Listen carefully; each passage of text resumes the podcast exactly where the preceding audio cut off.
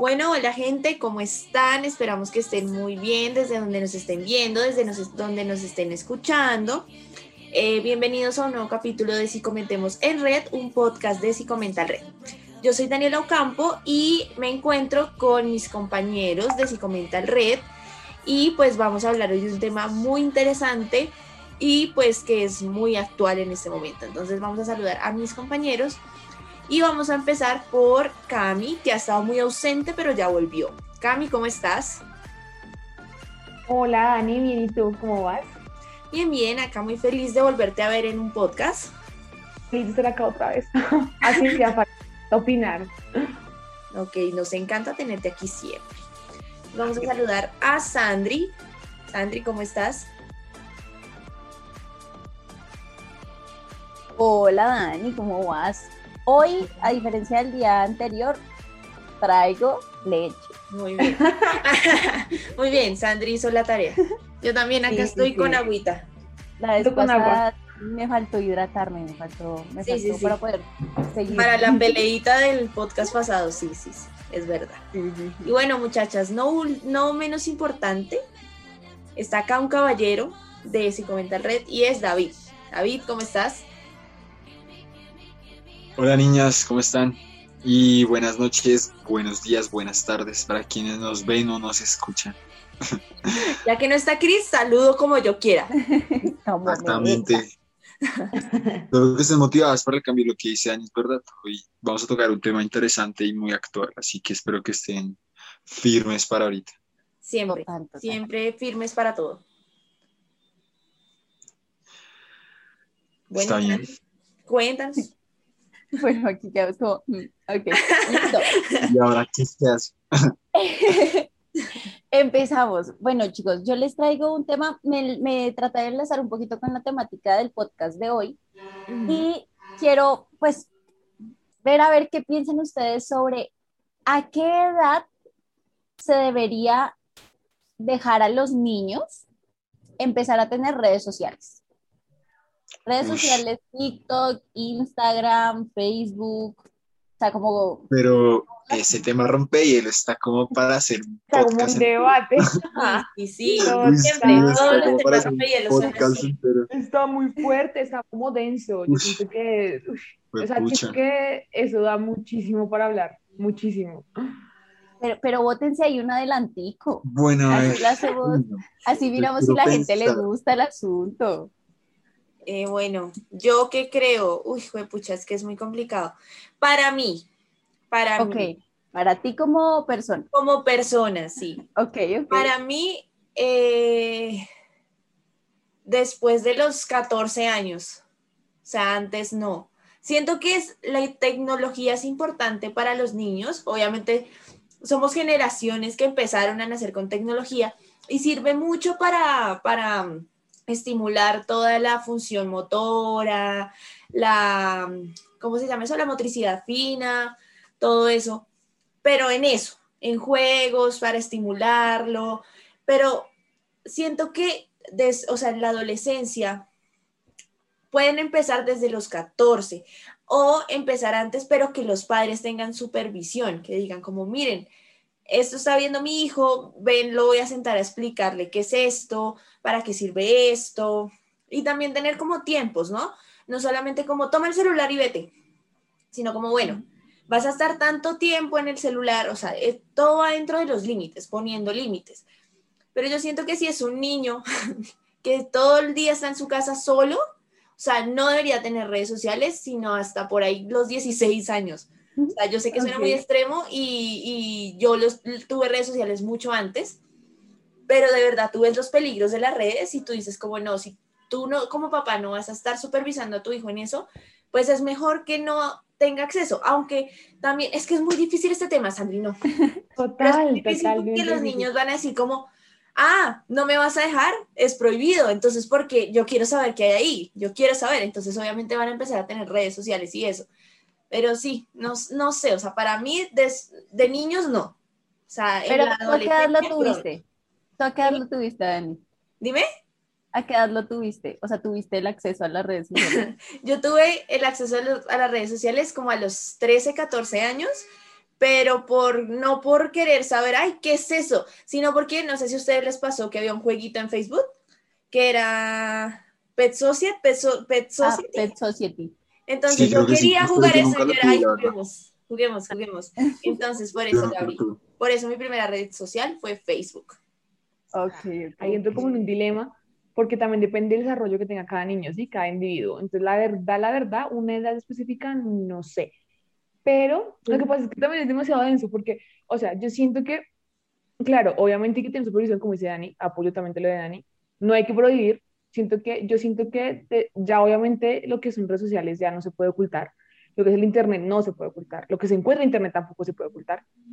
Entonces sí considero que, no sé, o sea, como que de cierta edad, bueno, puede ser de los 10 años, se puede empezar a hablar, como mira, existe, igual ellos ya saben, existe WhatsApp, existe esto, existe lo otro, se puede, funciona para tal cosa, puede funcionar negativamente para otras cosas, ¿sí? O sea, como irlos como psicoeducando en estas redes sociales, de todo lo que se puede encontrar, claramente a medida de la edad, a los 10, a los 11, sí, pero ya toca, o sea, toca incluir eso en tu educación. ¿Sí? Entonces, He encontrado varios casos en donde son niños, más que todo niñas, de 11, 12 años compartiendo por redes sociales fotos, ¿sí? Con niños de igual, de 11, 12 años. Entonces es algo, o sea, es algo como, si bien está mal visto y está mal hecho, pero siento que también va una responsabilidad de los padres en esa supervisión. No en tenerlos, la verdad no considero que esa edad a los 11 años tenga redes sociales, porque igual manejar una red social, si a uno le cuesta a uno le cuesta comentarios negativos en algunas fotos, algunos mensajes, sí, a uno le cuesta, más de un niño que ahora está forzando, empezando su, su ciclo adolescente, o sea, es difícil. Pero no sé, edad como tal, no creo, pero sí creo que toca empezar a incluir esos temas de los riesgos a temprana edad. O sea, sí considero que es importante, porque ahorita la evolución y el desarrollo va muy rápido. Y con esto de la tecnología cada vez, va, cada vez más va evolucionando y dando de qué hablar.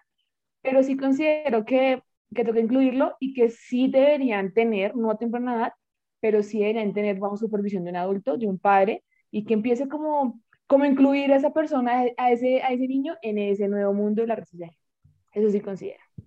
Ok, ok. Bueno, yo creo que tocamos lo que han dicho Dani y Cami, pues es muy cierto y yo creo que nos podemos remontar como a lo que hemos hablado en anteriores podcasts, que es el tema de la crianza, primero, que bien lo han dicho pues eh, Dani y Cami, y es el hecho de que pues también no, se trata de que los niños no tengan de pronto acceso o prohibirles, como le están diciendo pues, eh, pues Dani y Cami, sino el hecho de empezar como a enseñarles no sé si el ejemplo o la comparación que voy a poner es un poco fuerte, pero puede ser hasta incluso un poco similar en términos de cómo eh, enseñarle al niño y mostrarle la información, como cuando el adolescente o, sí, está entrando esta etapa de sexualidad, de, de, toda esta etapa de sexualidad, sí, es decir, eh, hay que hablarlo, hay que decirlo, hay que informar a las personas porque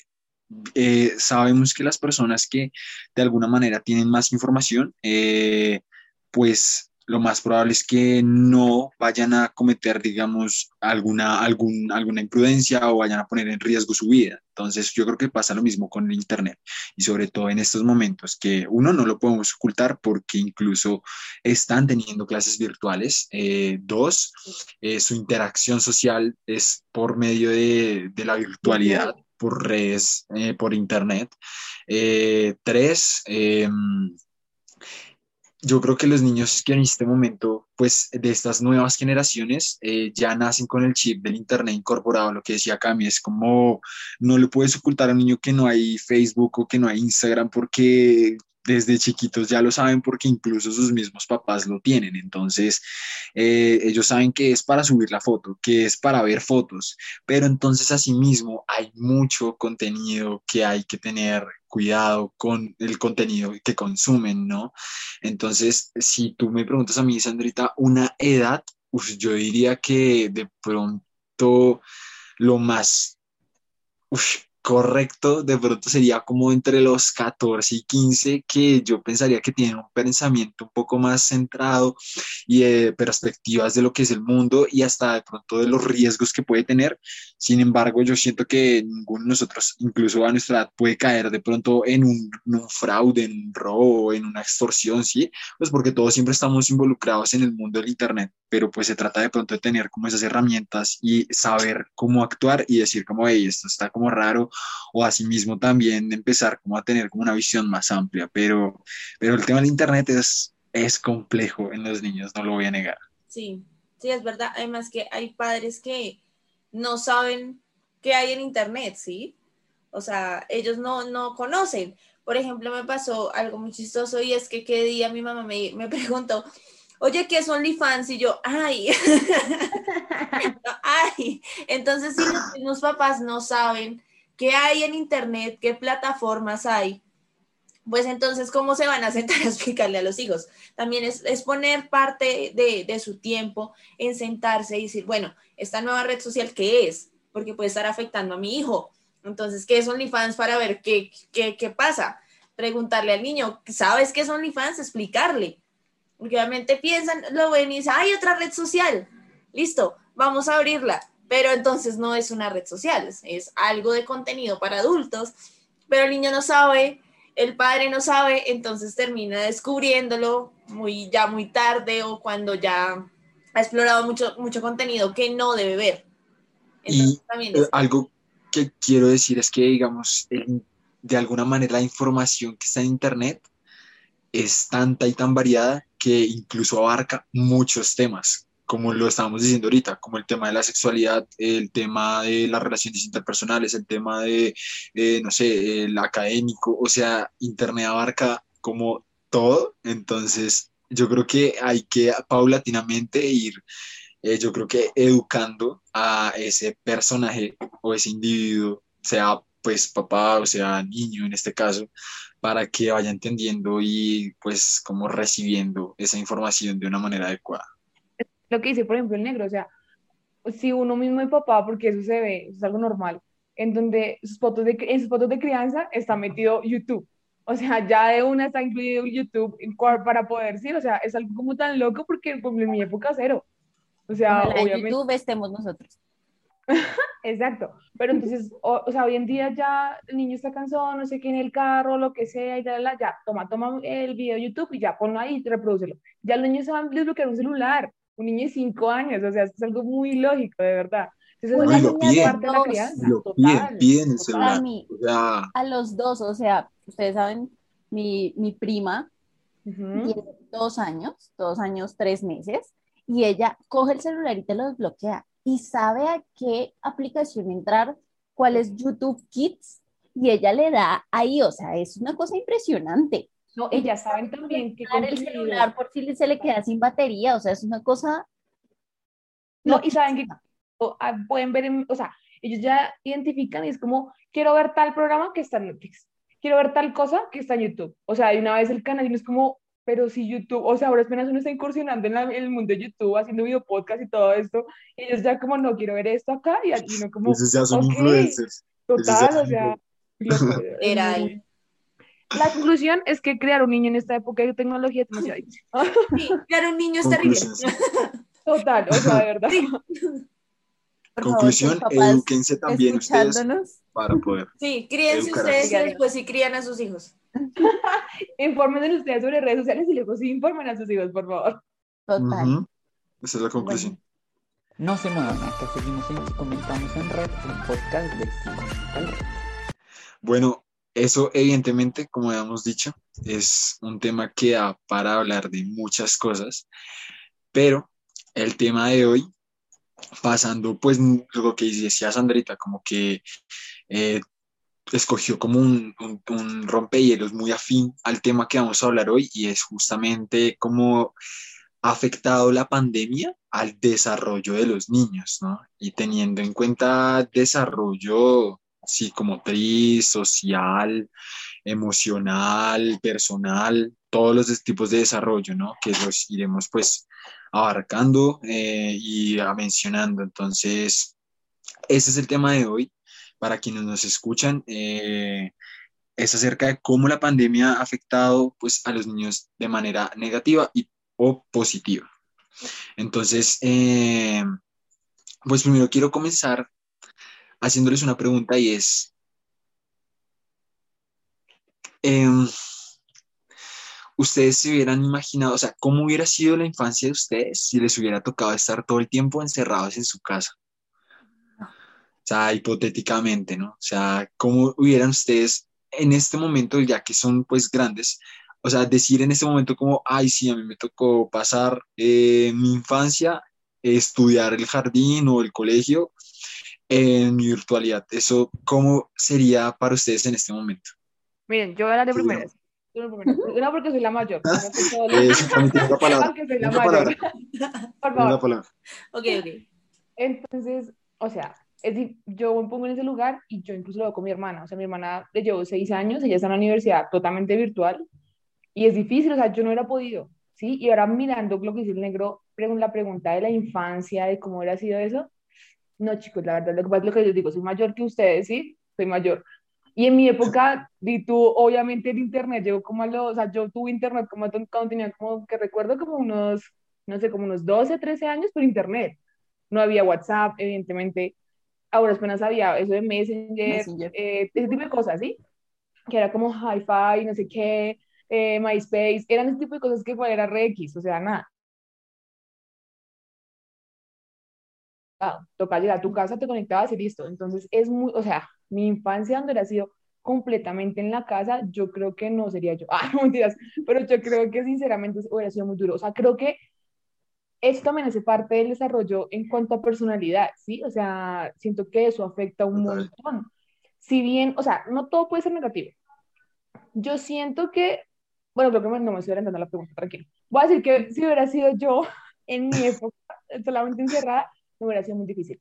Creo que, creo que parte de eso, mm, mm, no sé, eh, de pronto ciertas cosas, actitudes que tengo yo en cuanto a mi personalidad serían diferentes. Siento que serían diferentes. No sería igual haber pasado toda mi infancia, el jardín y eso encerrado, no poder salir, ahí al conjunto con tus amigos de pequeñito. No, hubiera sido muy difícil. La verdad creo que hubiera cambiado muchísimo la persona que soy. Ah.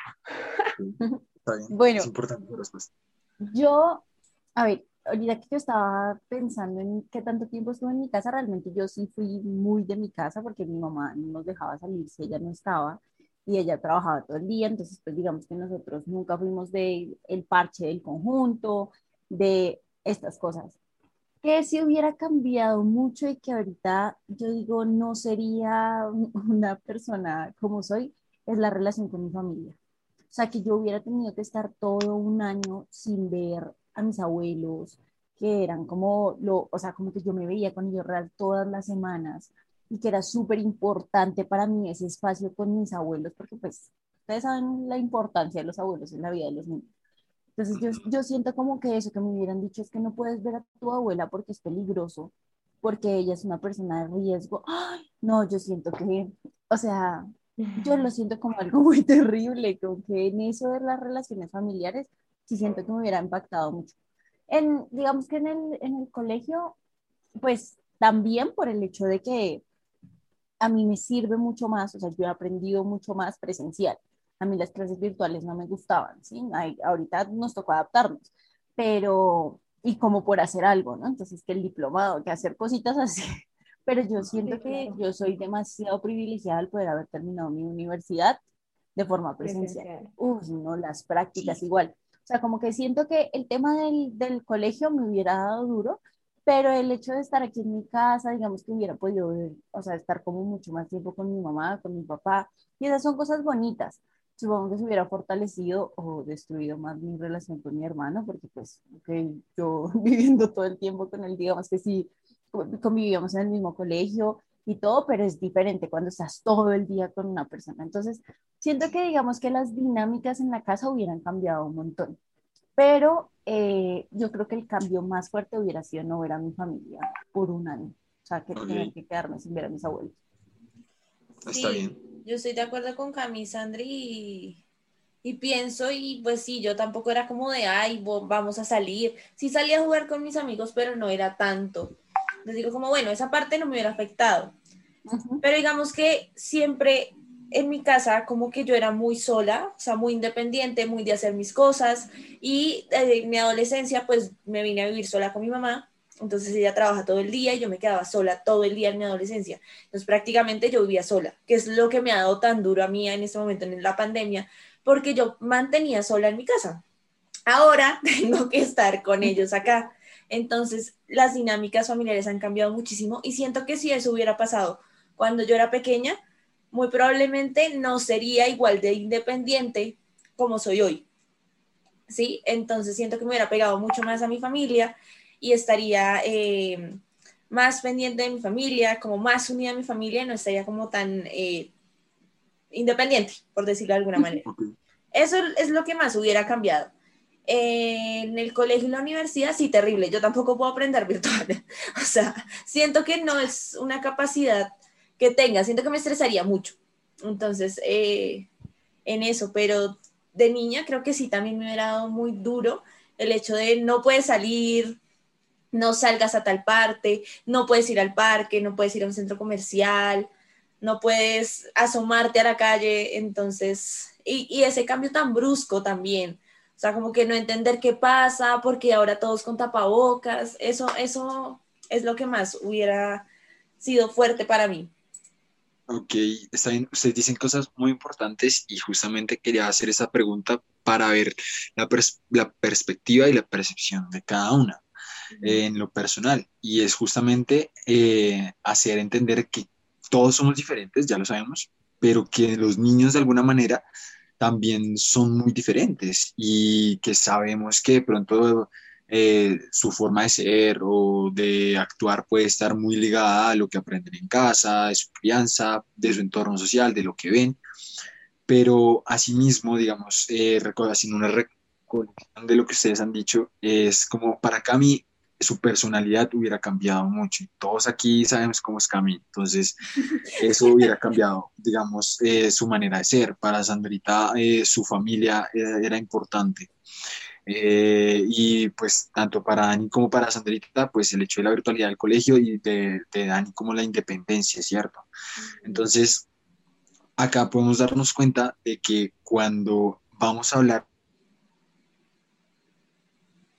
de cómo la pandemia ha afectado a un niño, no nos podemos centrar en una sola cosa, sino en todas sus áreas, como lo llamaríamos nosotros los psicólogos, en todas sus áreas de ajuste, ¿no?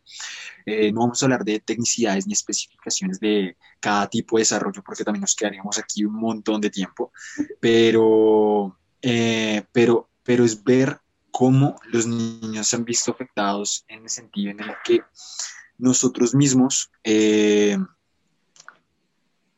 sabemos que tan solo la interacción o sea, social es importante. Y hay algo que me pareció muy importante eh, de lo que todas ustedes dijeron, y es que, digamos, la pandemia ahorita no se ha acabado, ¿cierto? Y a pesar de que hemos vuelto a la presencialidad algunas cosas y otra vez de pronto nos vuelven a cerrar, eh, un año en la vida de un niño es muchísimo tiempo, es muchísimo tiempo. Y para la vida de cualquiera, pero es que si nos vamos a poner tan solo en el desarrollo a nivel físico y fisiológico, un niño en un año cambia muchísimo. Entonces, asimismo, cambian todas sus, sus, etapas y sus ciclos de desarrollo. ¿no? El niño de un año es muy diferente al niño de cinco años. El niño de seis años es diferente. Cinco años son muy importantes. O sea, esos cinco años Exacto. son Entonces, los más importantes de toda la vida. Entonces sí, y es lo que de alguna manera también eh, pues te hace a ti ser como persona y ver el mundo. Eh, y era, ustedes ahorita decían algo importante y es el hecho de que los niños en este momento ya tengan ah, como tan arraigada la idea de tengo que usar tapabocas. O sea, en qué momento cuando nosotros éramos chiquitos decíamos como tengo que usar tapabocas. De pronto cuando ibas a una clínica o cuando estabas enfermo y eso. Pero, o sea, el tapabocas no era un elemento, exacto, no era un elemento que un niño tendría que usar. Entonces, el hecho de empezar a ver a todas las personas con eso, incluso para los niños más chiquitos, las expresiones faciales son muy importantes para reconocer a la otra persona y para que te reconozcan a ti.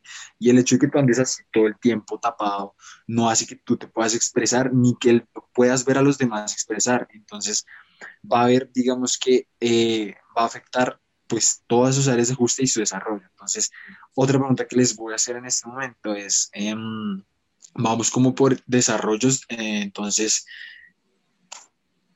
¿qué creen ustedes eh, que puede cambiar en el desarrollo emocional del niño? O sea, qué cosas pueden tener como alteraciones, tanto positivas como negativas, porque ya veíamos bien que algo que, decía, que decían de pronto pues todas, es que las dinámicas hubieran cambiado y en el sentido en el que hubieran cambiado, puede que hubieran pasado cosas positivas, ¿cierto? Pues de pronto el hecho de interactuar full con la familia hubiera sido un poco más pegado a tu familia, tal vez no hubieras tenido como esa independencia, eh, no hubieras visto como a toda tu familia, pero tu núcleo familiar de pronto te hubieras pegado más. Sabemos que las relaciones, sea cual sea familiar, amorosa, amistad, tienen problemas, ¿cierto? Todas las relaciones tienen problemas pero pues no estamos hablando en este momento de eso. Entonces, a nivel como desarrollo emocional, eh, ¿ustedes cómo creen que un niño puede verse afectado en este momento por la pandemia?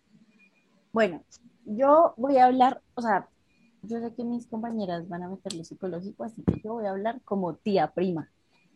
Resulta que, como ya les dije, yo tengo una prima de dos años y medio, o sea, ha vivido todo su segundo año de vida eh, metida en su casa. ¿Sí?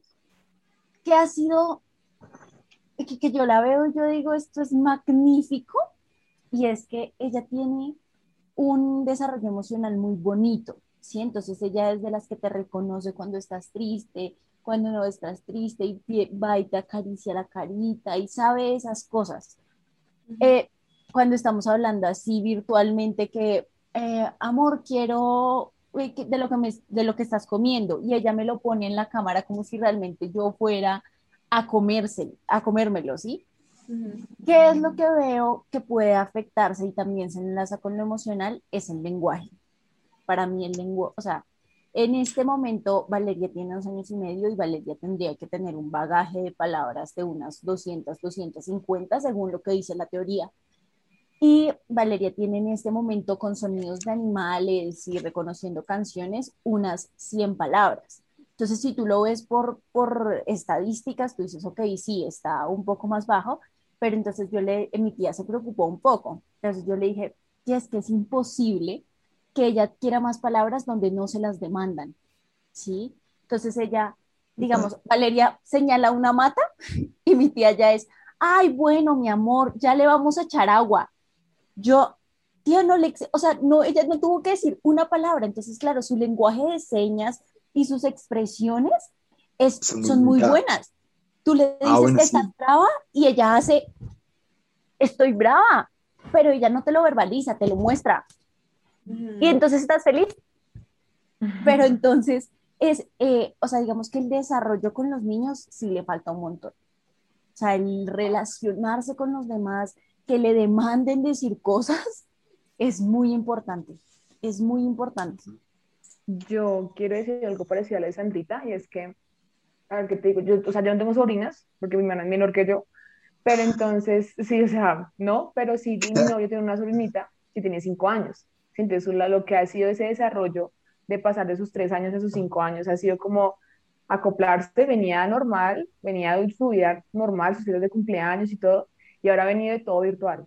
Tu tapabocas, salga al conjunto a la, a la amiguita de la vecina de al lado con tapabocas si no, no puedes. Sí, o sea, ese tipo de cosas también ha sido muy difícil, pero yo siento que, o sea, bueno, lo que está es muy importante, siento que eso también afecta un montón, pero también siento que un, o sea, una consecuencia a corto plazo, porque yo sé que es a corto plazo, en unos dos años, tres años, siento que el hecho de estar tú cubierta tu tapabocas de media cara, también hace que tu expresión cambie. O sea, que tú no demuestres, te dificulte mucho en demostrar ese tipo de emociones o lenguaje no verbal, ¿sí?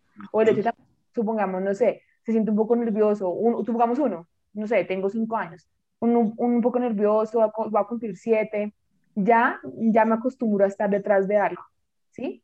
A estar detrás de algo y eso hace como mi, como mi clave de seguridad ¿sí? Entonces también para ellos va a ser muy difícil en cuanto a eso, ¿sí? Tanto hacerlo como reconocer. mostrar. Total, total. Entonces claramente el hecho de si, si quiere, no sé, estoy nervioso, ansioso y no me gustó eso. Ah, no, ya estoy relajada porque sé que me protege esto. Exacto. Yo estoy acostumbrada a eso. Entonces, obviamente, el hecho de personalidad va cambiando un montón. O sea, ya no te vas a, hacer, ya no te vas a expresar como te, te expresabas antes de que no me gusta eso y hago mala cara. Tu papá te regaña porque es mala cara. Sino ahora es como, ok, no, yo sé que eso no me gusta, pero no, no, hago nada con los ojos y listo, ya, relajado porque igual me curo en mi clave de seguridad que tapabocas. Entonces, y, o sea, ese simple hecho de usar un tapabocas se va originando muchas cosas que son consecuencia de la pandemia. No olviden seguirnos en todas nuestras redes sociales como arroba si comenta el rey. Entonces, ahora sí les doy mi respuesta del desarrollo eh, de los niños en ese aspecto. Sí, obviamente lo que ustedes dos dicen, Sandri y Cami tienen toda la razón, o sea, el lenguaje es muy importante y lo de las, las los gestos también es muy importante y el tapabocas sí lo quita, pero digamos que esta generación va a crecer mucho más saludable en ese aspecto. Lo decía como por lo que decía Cami el tapabocas, obviamente se pierde toda la expresión, pero son niños que muy probablemente no se enfermen de gripa y todo eso. Entonces, por eso sí, sí abogo por el tapabocas en ese aspecto. Pero sí, obviamente. Igual es que yo siempre meto la crianza en todo, pero ya me voy a pelear. Pero déjenme al menos responder, muchacha. Entonces, eh, se me olvidó, si viste. No, hay otra cosa que tú hablando me, desbloqueaste de la cabeza y es el hecho de saludar. O sea, para mí era muy importante cómo llegar y si yo quiero una persona, voy y la abrazo, hola, ¿cómo estás? ¿Cómo te ha ido? O los amiguitos que realzaban piquito en la mejilla para saludarse porque son expresiones emocionales son expresiones de, ok, ya tú no vas a poder ni siquiera pegarte con tu compañerito porque pues son cosas que pueden potenciar el malestar. Pero ahí también hay una cosa que yo supongo que también la piensa Dani y es cómo quiero cuidar al otro, ¿no? Eso también va a ser muy importante para los niños. Ok, yo veo que mi compañerito está mal, yo me voy a cuidar, no me le voy a acercar, pero también si yo estoy mal, no, le voy, no me voy a acercar a los demás, como que también va a dar ese aspecto de, de ayudar a los demás, supongo. Exacto. Además que cambia también según el niño, ¿no? Porque si es un niño que no había entrado al colegio, obviamente pues no va a entender esas dinámicas de ir al colegio, de relacionarse con sus compañeritos, de hablar, de hacer trabajos en grupo y todo eso. Si es un niño que sí alcanzó a ir al colegio, que sí alcanzó a vivir eso, pues obviamente las dinámicas son totalmente diferentes, ¿sí? O sea, le pasa a uno que uno ya es grande y uno eh, tiene el tapabocas, con lo que decía Cami, y uno pasa que ve a alguien y uno le sonríe, pero no se ve porque tiene el tapabocas. Entonces los niños no van a entender esas dinámicas. Los niños van a tener la misma expresión siempre porque siempre van así como, ah, no, no, no me, no me alcanzas a ver. Sí, muy probablemente que sigamos usando tapabocas va a ser por mucho tiempo más. Entonces son niños que de verdad van a decir como, no, pues para qué le sonrío si igual no me va a ver. ¿sí? Entonces, eso es lo que pasa, es también el niño, un niño que ya está acostumbrado a sentarse a hacer sus clases virtuales. Obviamente tiene un, desarrollo totalmente distinto que el niño que ya está acostumbrado a ir al colegio, a tener toda su dinámica social, a tener toda su, lo que decía Sandri, el hecho de expresar sus emociones con contacto físico de ven, te abrazo, ven, tampoco va a entender de límites, de no le pegues, no lo toques en esa parte porque no le gusta, entonces todo ese tipo de cosas también. Pero iba a decir de la crianza, antes de que Cami me regañe, es el hecho de cómo los papás se reinventan para que el desarrollo del niño no se vea tan impactado, ¿sí? Sí. Entonces, por ejemplo, lo que tú decías de Valeria, ok, lo que tú le decías a tu tía, obliga a que diga la palabra. ¿sí? Es el hecho de reinventarse, listo, necesitamos motivarla para que empiece a, adquirir más palabras. ¿Cómo lo hacemos? No, si yo hasta ahorita entendí, o sea, con Valeria entendí la necesidad que yo decía como, esa Dora si es tonta que me pregunta dónde está la bendita casa y es ahí. ¿Usted es ciega, mija, o qué? claro, cuando yo veo a Valeria ver un programa de estos y le dicen dónde es la casa y ella señala y dice ahí y ella no decía ahí. Yo, wow, esta hijo de madre, cosa tan increíble de la tecnología y de los programas que yo decía que era una, una estupidez, perdón. Sí. Como que yo decía, ok, sí tiene un sentido muy claro y es que si no puedes interactuar por lo menos, y por eso son chiquitos y por eso son familiares a ellos y por eso tú no los ves como sumamente perfectos y tienen amigos animales, como que uno empieza a darle una lógica y es muy a lo que se tienen que acercar los padres, ¿no? Si bien, pues hemos dicho que desde el, desde el rompehielos dijimos que el tema de la tecnología es difícil, también es una herramienta muy buena para que los niños tengan ese, clic con otras cosas. Obviamente. Y si tú como papá estás ahí, estás obviamente en tu trabajo, porque a todos nos mandaron a teletrabajo y todo eso en, en el principio de la pandemia, obviamente es el niño está como, bueno, pues ya terminé mis clases, quiero hacer algo y si tú estás en reunión y estás detrás del niño, cállate que estoy en reunión, ponte a jugar, ponte a hacer algo, no sé, pues obviamente el niño, el desarrollo va a ser muchísimo distinto al hecho de que estaba en el colegio, no sé, hasta las 2, 3 de la tarde compartía con sus compañeros, iba a su casa, hacía sus tareas, obviamente el cambio de rutina tan brusco también es muy, muy fuerte para su desarrollo, es como, bueno, uno de adulto lo cambia, uno dice, bueno, listo, tocó adaptarnos a esto y aún así para uno es súper difícil para uno, uno entra en depresión, ansiedad, ¿qué hago? ¿Cómo manejo el tiempo? Pues imagínate para un niño que no tiene la misma habilidad que tenemos nosotros de adaptarse a una nueva rutina, de decir, tengo que entender que esa es mi nueva rutina porque así es el mundo, así es la vida, hay una pandemia, obviamente me toca o me toca adaptarme. Pero digamos que la dificultad dentro de la pandemia también fue esa, y es y sacaron hasta comerciales de eso, de por favor explíquenle a los niños que, lo que está pasando porque también les genera ansiedad ver que todo el mundo para la casa, que nadie puede salir, que todo el mundo con tapabocas, que todo el mundo aterrado comprando papel higiénico, niño, pero ¿qué está pasando? Entonces, también es de papá sentarse y mira, estamos en esto, no sabemos cuánto va a durar, porque eso también es algo que genera muchísima ansiedad, no solo en niños, sino en adultos. Que a ti te digan la pandemia dura un año y se acabó, ok, pero que a ti te digan estamos en pandemia y no se sabe hasta cuándo. No se sabe, puede durar tres años, dos años, cuatro años, cinco años. Pues sí, para uno es difícil que es grande. Pues imagínate para los niños. No, y hay una cosa súper importante de lo que dice Dani, y es el hecho de la relación con los papás. O sea, hay niños que real nunca veían a sus papás porque los papás salían de su casa a las 7 de la mañana, llegaban a las 7 de la noche, si acaso los acostaban y ya y sus figuras eran las nanas, las abuelitas, lo que yo les decía, y que de un momento a otro tú no veas a tu figura segura que te manden con, claro, son tus progenitores, pero tú no los reconoces como una figura de autoridad.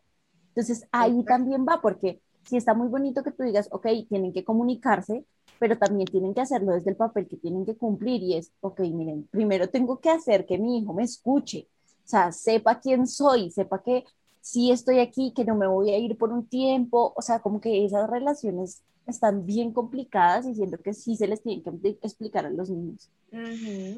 Ustedes estaban mencionando algo súper importante y era también algo que íbamos a hablar, pues que tenía pregunta y era que dan, bueno, ustedes decían que ahorita los niños están empezando a sentir ansiedad, están empezando a sentir de alguna manera a se están empezando a dar como manifestaciones de a lo mejor, pues no trastornos clínicos graves, pero sí de alguna manera eh, puede ser como el inicio de algo, ¿cierto? Todos aquí, pues siendo psicólogos, lo sabemos de alguna manera. Y, y todo empieza de alguna forma cuando somos niños. Entonces, es también ver de alguna manera cómo todo esto está haciendo que los niños empiecen tan solo a manifestar eh, ansiedad, ¿sí? Eh, y, cuando, cuando un niño de alguna manera no debería manifestar ansiedad.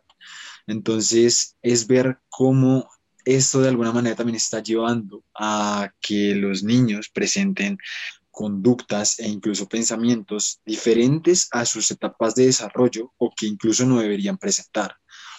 Y em, también hay que tener en cuenta, algo que les iba a decir, era como toda esta, eh, como a nivel contextual y ambiental del niño, e incluso como sociodemográfico, porque no es lo mismo un niño que está en pandemia que es de estrato 6 a un niño que está en pandemia que es de estrato 2.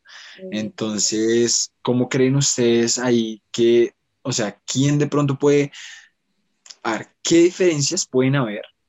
Eh, ¿Qué claras diferencias pueden haber en estos, en este, como a nivel sociodemográfico, contextual y ambiental, eh, tanto por estratos como economía, como en ambiente, en el sentido en el que el niño que está en el como en, en, un campo abierto que tiene la posibilidad de salir a un niño que está encerrado en un apartamento o en una casa y que no puede salir no, pues, Todas las diferencias, porque, o sea, digamos que económicamente, pues obviamente un niño que está, que está en estrato 2, que está en estrato 1, no solamente tiene la preocupación de que es algo que nos va a matar, porque literal así lo pintan, así lo pintaban al principio de la pandemia, es un virus mortal y mucha gente va a morir. Entonces, bueno, uno de adulto le dice, bueno, hemos sobrevivido a otras cosas, pero los niños dicen como, como así, es algo que nos va a matar. Entonces, no solamente esa preocupación, sino el hecho de también es que mi mamá le tocó dejar de trabajar, mi papá le tocó dejar de trabajar, se quedaron sin trabajo, ¿qué vamos a comer? Tengo hambre. No les puedo pedir a ellos porque no hay que comer. Entonces es también esa ansiedad de qué va a pasar. Obviamente ven a los papás afectados de qué vamos a hacer, ¿Cómo vamos a sobrevivir a esto? Pues obviamente para los niños es terriblemente impactante ver esto. Para el niño de estrato 6 no es tan difícil eso porque esos son los privilegios que tenemos. Tenemos un techo, tenemos una cama, tenemos comida, tres comidas al día. Excelente, pues el niño no tiene esa carga de ansiedad que tiene el otro niño de estar pensando, no puedo pedir comida porque si les pido comida a mis papás, se van a preocupar más y tengo hambre y qué hacemos, entonces también es ese tipo de preocupación. Obviamente el niño de estrato 6 tiene otra preocupación diferente a la del otro niño y es lo que decía Sandri en parte, es ya no está mi nana, ya no tengo mi rutina de montarme en mi ruta, irme a mi colegio, estar con mis compañeros, devolverme y que, y que hacer mis tareas, etcétera, sino que ya tengo que estar con dos extraños que no tengo ni idea quién son. Y tras derecho están todo el día detrás mío, cállate que estoy en reunión, cállate que estoy en reunión, ve, estudia, haz esto, haz lo otro. Entonces, obviamente es totalmente diferente para ellos. Entonces también el dinero resuelve muchas cosas, porque obviamente los niños como, me siento solo, ¿qué hacemos? No, pues vamos y te compramos un perrito, que fue muchas de las cosas que pasaron en pandemia y fue la compra de mascotas. Entonces también eh, es eso, pero... De, de plataformas de videos, eso de Netflix subió así. Obvio, todo eso. Todo eso también para los padres también como método de cómo distraigo a este niño. O sea, si es un terremotico andante, pues ¿qué hago? Pues lo pongo a ver muñecos todo el día o lo pongo frente a un computador, ¿sí? Entonces, eso también es como el problema de... de, de, que, que en cuanto, por ejemplo, o sea, en cuanto a los estratos, lo que pasa es que es muy difícil, ¿sí? porque claramente cada estrato, cada em, pasa por... poco David nos dice, cójanlo por culturas, piensen en la Guajira, piensen en la... perdóname. Ingenio de... Por favor, y ustedes lo van acomodando, un cuadro, una, un cuadro de salida, por favor, sí. características, observaciones. Okay. Cuadro comparativo. Mapita mental. para una investigación, si les digo. Total. Total. Por favor, una infografía, por favor, de los de la cantidad de población que hay en el país, gracias. Eh, no, yo considero que, o sea, las o sea, los dos estratos, los dos, las clases sociales tienen diferentes, o sea, pasan por diferentes problemas, ¿sí? Si bien son diferentes, pero pasan por muchos problemas, todas las clases sociales. Entonces, por ejemplo, estrato 6, el peladito acostumbrado de que lo que pida se lo da, pero es que ahora ya no puede salir porque es que ahora es algo que no, no depende de sus papás, depende de algo que está pasando contextualmente a nivel mundial, ¿sí? también ese manejo de la frustración también es altísimo. O sea, yo siento que tanto para uno como para el otro, porque el otro también puede decir como, no, ¿y ahora qué hago si no puedo comer, pedir comida, no puedo no sé qué, no puedo, porque va a ser un problema, no sé, haya violencia intrafamiliar en las, en las dos clases sociales también puede haber, ¿sí? O sea, es algo que, no sé, siento que en eso ya sería, ya no hay diferencia, sino son similitudes entre, entre las clases sociales, porque es una, son eventos que se presentan en toda la población que hay. O sea, no son, eh, eso es la violencia familiar, no, no mide estrato social. O sea, hay o hay. Sí, o sea, eso no es que se en uno en otro, no, siempre se presenta en todo lado. O sea, eso no es algo que, que limite población y que limite estrato social. Entonces, siento que, no sé, hay muchas diferencias, también muchas similitudes en cuanto a la población infantil afrontando ese, ese, ese problema a nivel mundial que fue la pandemia. Yo siento que había una frase que tocaba mucho al inicio de la pandemia y era, no importa de qué raza seas, no importa de qué ciudad seas, no importa de qué país seas, em, pues la pandemia te llega, ¿sí? Pero yo siento que aquí en Colombia sí importa, como que sí estás en mucho más riesgo si eres de estrato social bajo, porque o sea, lastimosamente el país y la ciudad no tiene la estructura para dejarnos a todos encerrados y darnos calidad de vida. ¿Sí? Entonces, claro, para los niños de estratos eh, altos, en donde los papás tengan trabajo, porque esa es una variable muy importante, así uno no lo crea, como que esa variable, esa variable del trabajo, de la sustentabilidad, esa variable es la que cambia todo el panorama para las, para las familias, por lo menos, en cuestión del coronavirus. ¿sí? Por ejemplo, o sea, que tengas tú para llevar algo de sustento a tu casa, tú ya te sientes diferente. Eh, igual, estar como con esta charla de la muerte tan latente en los niños, porque es que eran, no sé, no sé si les ha pasado, como que uno de los temas era, ¿cómo le vas a hablar a los niños como psicólogo de la muerte? Y tú dices, ok, hay formas, ta, ta, ta, pero en este momento lo que decía Dani, a ti te dicen es que puedes morir mañana. Es que el, el papá de tu amiguito murió. Por eso tu amiguito, no, o sea, como que ya ese diálogo de la muerte es mucho más latente. Y pienso, digamos, en las personas que se la han sollado con como las instituciones médicas, o sea, todas las personas que están en el área de primera respuesta son unos cracks.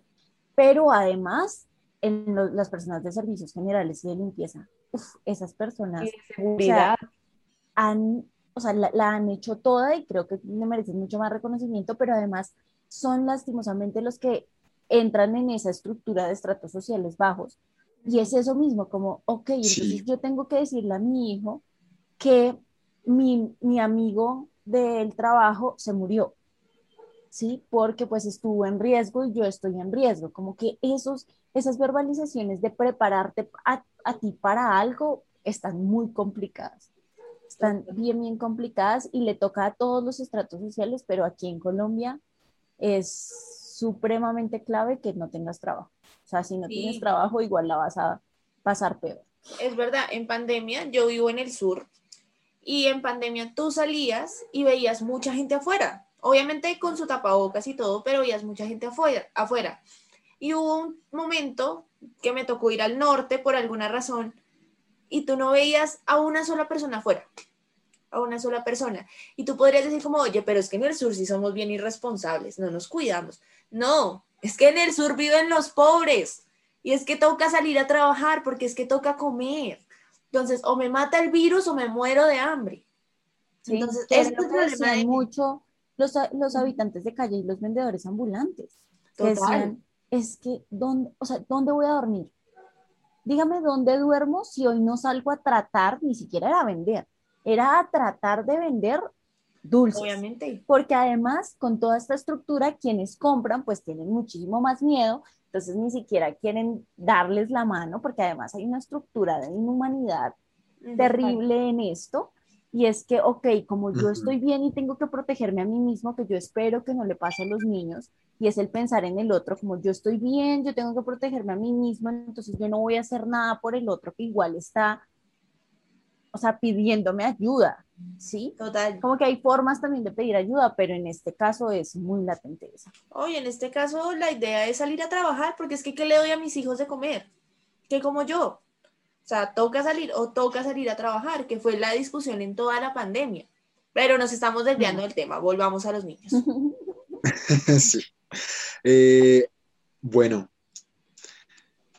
hemos tocado de alguna manera, puede ser como superficial, a varias, varios em, procesos del desarrollo, como el lenguaje, el emocional, eh, hasta incluso el cognitivo, como bien lo decían ustedes, em, y el personal.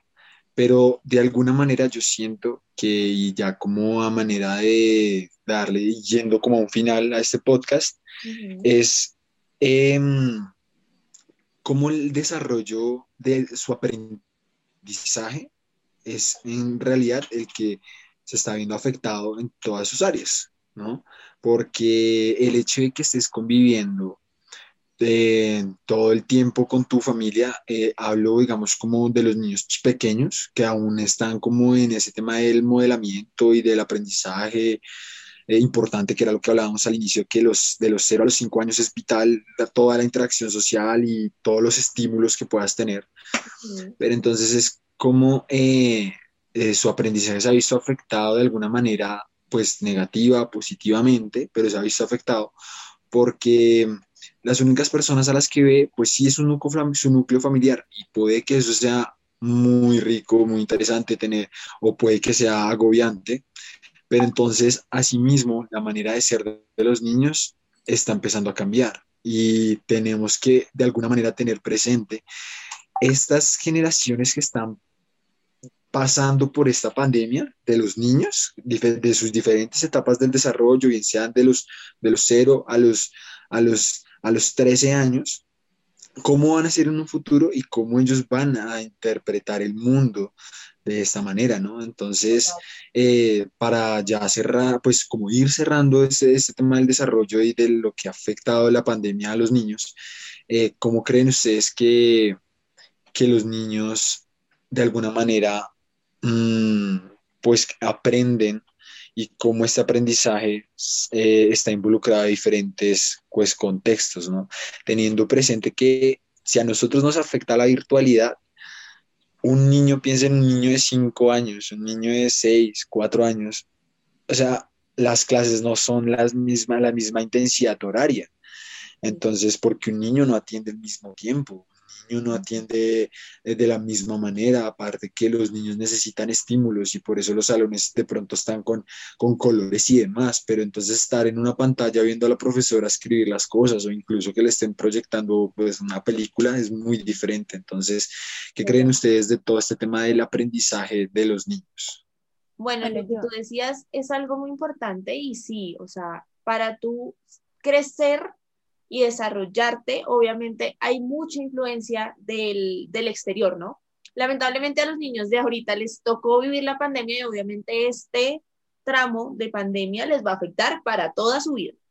Entonces, lastimosamente es así. Creo que en eso estamos de acuerdo los cuatro, en que es así. El aprendizaje, eh, pues creo que es que ahí varía también. Obviamente los niños necesitan su estimulación y indiscutiblemente necesitan su relación con sus padres para empezarse a desarrollar socialmente, no solamente en, en, su manera cognitiva y todo eso, sino también socialmente. Pero los niños manejan mejor la tecnología que cualquiera de nosotros acá. Entonces, creo que también es eh, el reto de los profesores, porque los profesores casi siempre son mayores. Es muy raro un profesor de colegio que sea eh, una persona joven, muy joven. Entonces también es el reto de ellos de qué hago con estos niños. O sea, tengo 40 niños en esa, en ese en esa reunión de Zoom. ¿Qué hago con ellos? Entonces obviamente los niños van a ser como, pues no estamos aprendiendo nada porque pues obviamente las dinámicas de aprendizaje a los que veníamos acostumbrados muy memorístico, muy clase eh, magistral de que la profesora está al frente y habla y habla y habla, y no tenemos distracción, sino pues obviamente los compañeros y, lo que hay dentro del salón, pero es que en la casa es diferente, porque tú estás al frente de la pantalla y pasa tu mamá, pasa tu papá, el perrito está al lado, tengo el celular acá, quiero comer, el vecino, entonces obviamente tienes muchísimos más distractores, entonces también eso es lo que dificulta el hecho del aprendizaje de los niños, que los niños en realidad, no solo los niños, las personas que están en clases virtuales la queja era, no estamos aprendiendo nada. No estamos aprendiendo absolutamente nada de lo que deberíamos aprender. Si uno que más o menos en la universidad uno dice, bueno, tengo la lectura, puedo investigar, puedo sacarlo por aparte, pero un niño que está aprendiendo matemáticas, pues o aprende por internet o le explican los papás. ¿Sí? Entonces, pero si mis papás trabajan todo el día, ¿qué hago? Pues no entender nada, porque, porque ¿cómo hago? ¿Sí? Entonces pienso que eso es lo que más ha dificultado el aprendizaje. Yo siento, yo, ah, dale, habla, habla. Yo ahorita que escuchaba a David, yo decía, hay una cosa que no hemos hablado y que también se mete con el aprendizaje y es el tema del aprendizaje y del desarrollo motriz, ¿no? ok, hay muchas cosas que el deporte da en la vida de los niños desde muy temprana edad, más allá también de lo que permiten relaciones interpersonales. Pero entonces, como siento que real estamos haciendo como un panorama bien desalentador del asunto, yo le quiero, o sea, como que quiero hacer la invitación es, los ambientes en la casa también se pueden potenciar, ¿sí? Digamos que ustedes hay una cosa que sirve muchísimo con los niños y es el juego. Y es que traten también de entender y hacer el ejercicio que nos hizo David, que fue un ejercicio muy clave y que yo venía preparada para hablar de, Valeria, pero no venía preparada de hablar de mí. Y es como, ok, ¿qué hubiera pasado si yo hubiera estado en esa posición? Si a mí me hubiera tocado quedarme en la casa todo el santo día con mis papás. Entonces es, es la invitación para los padres que nos estén escuchando, para los cuidadores que nos estén escuchando, para los tíos que estén pendientes de sus sobrinos. Y es, ok, pónganse sus zapatos y miren cuál es la necesidad de los niños. Puede que en esta pandemia los niños hayan eh, pues potenciado mucho su desarrollo emocional y nada su desarrollo motriz. ¿Sí? Entonces, claro, se pusieron a ver películas, tal, pero entonces eh, saltar no saben, brincar no saben, bailar no saben, cuál es el frente, cuál es detrás, cuál es lateralidad, la derecha, la izquierda, que son cosas que realmente sí se pueden enseñar en familia, que sí se pueden potenciar en familia y que si ustedes se lo proponen y, piensan en sus niños y ven y realmente es observar, ¿no? Es observar, ok, a esta edad yo qué hacía, cómo lo hacía, qué mi niño está demandando, qué es lo que necesita. Yo creo que eso también mejoraría el aprendizaje porque como dice Dani, el trabajo no es solo de los papás, o sea, y es un trabajo de crianza, y de, no solo de los profesores, es un trabajo de los papás, es un trabajo de crianza. Y es que sí, los profesores se tienen que retar. Si esto es un área de, y esa palabra a mí me enloqueció por mucho tiempo en la pandemia y la, la de reinventarse, pero real es muy, muy así, como pensemos cómo hacerlo diferente y que los niños entiendan, pero también pensemos cómo vincular a los padres de familia en estos procesos. Y era algo que, no sé, pues si no lo han visto en Instagram, por favor, vayan y chismen qué es lo que ha pasado eh, con algunas de las secciones como más violencia. Y es que la semana pasada se popularizó un taller de, de es que no se sabe si es de, de sexto, de noveno o de octavo, de bachillerato, de una institución en la que les preguntan sobre historia eh, de Colombia. Y la gente decía como, pero este taller está escrito hace tiempo, o sea, como que los formularios y todo y estas temáticas, pero como los padres ahora están mucho más presentes, se dan cuenta qué es lo que les están preguntando en los colegios a los niños. Entonces, ok, si ustedes ven que hay necesidades como padres de familia y como cuidadores, traten de atenderlas, traten de instruirse, traten de buscar información porque sí la hay y sí hay una que es confiable. Por favor, busquen información confiable. pregúntenos. A nosotros realmente nos interesa un montón investigar lo que decía David, o sea, este tema de investigarlo por culturas debe ser interesantísimo y súper enriquecedor. Entonces, en serio, si, si lo necesitan, nosotros no nos cansamos de decirles, hay cosas que, hay hay procesos que se desarrollan mal y que un mal desarrollo pues va a interferir en muchas partes de su vida. Y si necesitan ayuda de un profesional, reconozcanlo. O sea, no es que su hijo esté loco, es que su hijo está pasando por una pandemia, que es una cosa que usted tampoco sabe cómo, cómo desarrollar. Permítanos ayudarle. Yo creo que, creo que esa es una llamada del aprendizaje. Bueno, ya como porque entonces un poquito lo que dicen mis compañeras, ¿qué más queda por decir? No, lo que voy a decir es que, todo, dicho de todo, lo que voy a decir es que, bueno, lo que dice Dani es cierto, si bien eso afecta un montón en cuanto proceso de aprendizaje, a nivel motor, todo eso, pero también es como, o sea, como dice Sandra, todo puede ser malo, sino también nos queda como, como para que pensemos nosotros, nosotros, todos, o sea, los, el, el, el, el proceso académico, los padres, sí, los cuidadores, es que, o sea, que ya nos estamos dando cuenta, una pandemia mundial que nos encerró a todo el mundo, es que el proceso de aprendizaje, el método de aprendizaje, tiene que cambiar. O sea, ya no puede ser el mismo que venía de hace muchísimo tiempo el mismo, generación tras generación tras generación, sino miren, algo tan simple como un virus nos encerró a todos y todo modificó porque fuera virtual. Claro, había gente que no tenía computadores, había gente que no, se, no podía conectarse, profesores que no sabían todavía cómo ver un link, cómo hacer, cómo proyectar una pantalla, porque a todos nos costó, a todos nos costó porque pues la mayoría no teníamos como ese, ese, ese nivel para estar en ese, en, como en ese proceso.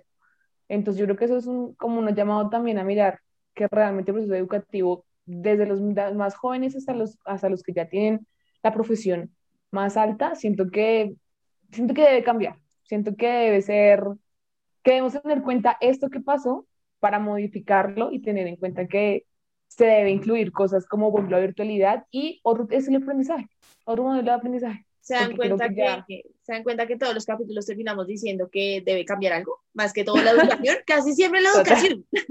¿Qué cosas, casi siempre terminamos diciendo debe cambiar la educación. Pero bueno, muchachos, el tiempo es corto, así que si tienen conclusiones, es el momento de decirlas, muchachos. Bueno, yo tengo más que una conclusión, un llamado a hay cosas que se pueden hacer, hay cosas que se han probado en este tiempo, como no permitan que sus hijos no tengan horarios. A pesar de que estén en modalidad virtual, despierten a horas exactas, denles desayuno a horas exactas, prepárenlos para sus clases. Es necesario, es necesario hacerlo. Si están digamos, Valeria todavía no entraba al colegio, pero ella se despierta a una hora exacta, ¿sí? Está un tiempo de juego, tiene su tiempo de, de esparcimiento con las redes sociales, bueno, con las redes sociales, no con el internet como tal. Entonces, no dejen que sus hijos se suman solo en, el, en, el, en las pantallas, como que tenganles esos tiempos muy destinados, muy, muy organizados porque eso va a generar unas incidencias bien importantes para después. O sea, esa relación que solo te relaciones con pantallas va a ser bien complicado, pero va a ser mucho más fácil si ustedes les permiten conocer más cosas y ver más cosas y leer, busquen libros, o sea, la, la cosa es de, de, invitarlos a ser muy innovadores con los procesos que se están viviendo. Y nunca duden en explicarles las cosas a los niños, los niños entienden, los niños comprenden, solo es que se los expliquen bien, solo es que se tomen el trabajo de, oye, mira, estamos en una pandemia, que es una pandemia, y yo sabía, yo les cuento, cuando yo me capacité en Cruz Roja, eh, a mí me dieron una capacitación sobre endemias, pandemias y mm, epidemias. Y yo decía, siempre que me preguntaban, como, ¿cuál es la temática que menos te gustó? Y yo, esa cosa que es que yo no, ¿Cuándo en la vida yo voy a necesitar saber sobre una pandemia? Nunca. Y, ahora, toma, toma, toma, revisa tus apuntes a ver cuál era la diferencia entre una pandemia y una endemia, porque realmente hay personas que ni siquiera habían escuchado la palabra. Entonces, siento que, o sea, organízate para explicarle a los niños, porque los niños entienden. Nunca disminuyan el, el entendimiento de un niño. Ok. Qué buena conclusión. ¿Alguien más tiene alguna conclusión? Yo, yo ya para, para cerrar, creo yo. Eh, no, eh, entender, siempre mi conclusión va a ser esa, entender que los niños también son personas, entender que los niños también cambiaron su rutina, entender que los niños también tuvieron un impacto en su vida, no tan grande de que me, me quedé sin trabajo, pero es un impacto gigante para ellos. Entonces, como padres, como profesores, como hermanos, tíos, primos de un niño, también entender esa, esas cosas, tratar de, estimularlo, de ayudarlo, de mirar sus necesidades, ven qué necesitas, quieres que hablemos, quieres que leamos, quieres que juguemos, ¿sí? También es eh, estar pendiente del niño, no solamente tenerlo ahí, ponerlo frente al computador a que esté en clase, a que vea videos, a que haga esto, a que, a que haga lo otro, sino explicarle, explicarle si mira, esto es una pandemia, vamos a pasar por eso. ¿Cuánto tiempo? Aún no lo sabemos, porque obviamente no le podemos mentir y decir, Ay, mañana, mañana se nos acaba No, decirle, no sabemos, yo no lo sé, no lo saben los expertos, no saben nada. Entonces es explicar y que los niños entiendan de verdad en qué estamos, explicarles en su lenguaje, tampoco decirles, mira, tenemos esta pandemia eh, del SARS-CoV-10. No, explicarles en sus palabras qué es una pandemia, que sí va, va, a haber gente que muera, no hay que ocultarles eso porque lo van a ver en las noticias, lo pueden escuchar en, otra, en otras partes. Entonces, ser muy sinceros, hablarles claro y cuidarlos y estar muy pendiente de ellos. Entonces, esa es la conclusión. Ya bueno, saben. conclusión chiquitica? ¿Chiquitica? Sí, chiquita, pero sustanciosa. Pues Ah, ya saben, ¿quién Es decirles yo, en sí, nuestras redes. La sociales. mía ¿Cómo, Cami?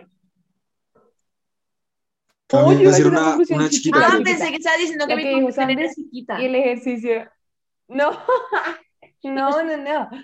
Una conclusión pequeña. No, es no, que no, que va a decir una Lo que, chiquita. lo que dijo David, lo que dijo David es muy cierto. O sea, la mejor manera de que ustedes puedan entender un poco a sus hijos es pónganse en el lugar de ellos. ¿Qué hubiera pasado si ustedes estuvieran en esa edad? Hubiera pasado todo esto, ¿sí? Creo que así es como una mejor manera que uno puede decir, bueno, si pasa esto, me gustaría saber tal cosa, ¿sí? Estaría presentando ansiedad sobre tal cosa. No me gustaría esta cosa. Entonces, empezar por esa, primero, hacer ese proceso introspectivo y ahí sí, empezar a educar. Total. totalmente. Perfecto, gracias. Y si no saben algo, pregunten. Estamos Sí. acá, Acá estamos somos un disponibles. equipo y estamos a disposición de ustedes. Listo. Entonces, ahora sí, síganos en nuestras redes sociales, arroba si comenta el red, en TikTok, Facebook, Instagram y YouTube. Y si necesitan ayuda en estos temas o cualquier otro tema, pues ahí estamos para atenderlos. Agenden su cita con nosotros en cualquiera de nuestras redes sociales o nos pueden escribir al correo si comenta el red arroba gmail.com. Ahí les estamos esperando. Muchas gracias chicos, muchas gracias David por este tema tan Gracias. interesante, gracias Sandri por el tema rompehielo tan interesante también, que podemos sacar otro podcast de eso. Y nada, gracias a ustedes por escucharnos, por vernos, esperamos haberlo pues enfocado un poquito más en estos temas de crianza en pandemia. Y nada, muchachos, muchísimas gracias y a ustedes por escucharnos y vernos hasta esta parte del podcast. Nos vemos en un próximo capítulo de esto que se llama Se Cometemos en Red. Gracias. Chao, chao, chicos, chao, que estén bien.